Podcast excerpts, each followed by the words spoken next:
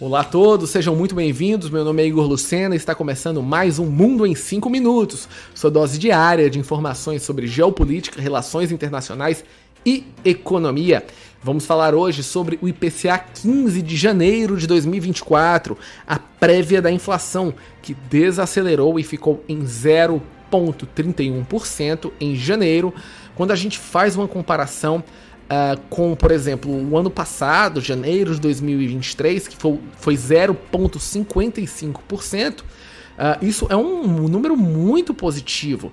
Uh, lembrando que em dezembro de 23 ficou em 0,40 e neste mês se esperava 0,47, segundo levantamentos de várias empresas, como a Reuters.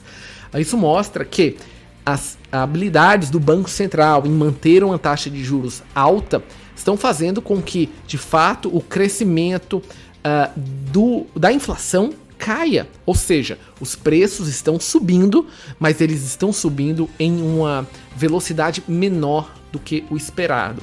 Esses dados são importantes, primeiro, para o bolso das pessoas, isso faz com que a renda disponível, ou seja, o salário uh, uh, bruto menos os impostos, dão mais condições para as pessoas, principalmente as pessoas de baixa renda, de comprarem bens e serviços e principalmente dá a possibilidade para que o Banco Central possa avançar na sua queda de taxa de juros.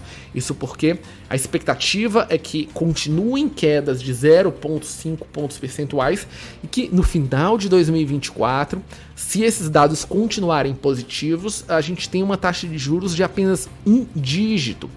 E na prática, uma taxa de juros de um dígito significa mais crescimento econômico, uh, mais uh, uh, pessoas tiram seus recursos da carteira e vão para a economia real, e até mesmo investidores saem de renda fixa e vão para o mercado financeiro, para a bolsa, aumenta a bolsa, aumenta expectativas e aumenta emprego, aumenta economia real. Então tudo isso é muito positivo, sem contar, sem contar Uh, quando a gente fala de construção civil, que precisa sim de taxas de juros mais atrativas para venderem apartamentos.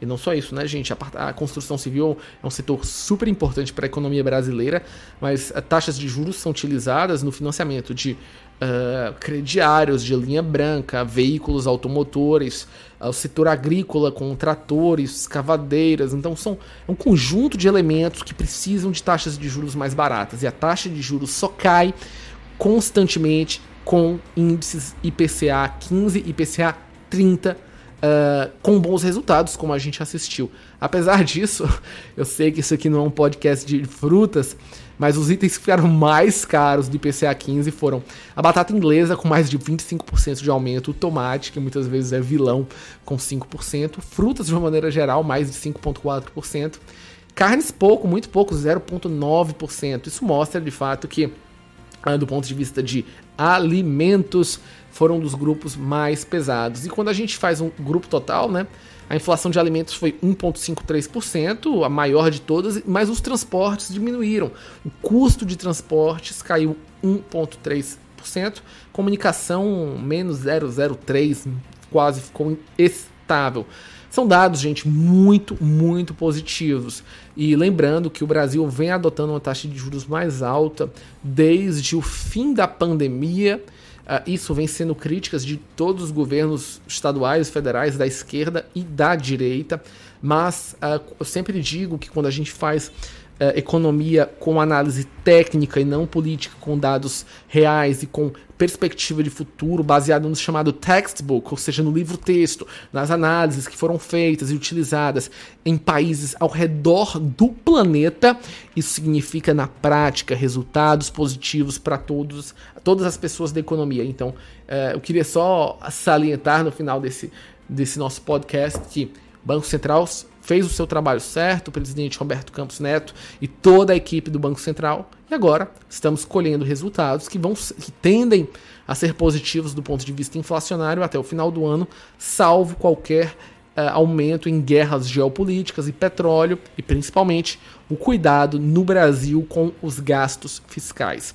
Tirando isso, é, os dados internos do Brasil são muito positivos e a gente pode sim uh, pensar em crescimentos de PIB acima de 1,5% de acordo com planos econômicos e, avanços nas nossas reformas. É isso, pessoal. A gente encerra, terminamos 5 minutos e voltamos amanhã. Tchau, tchau.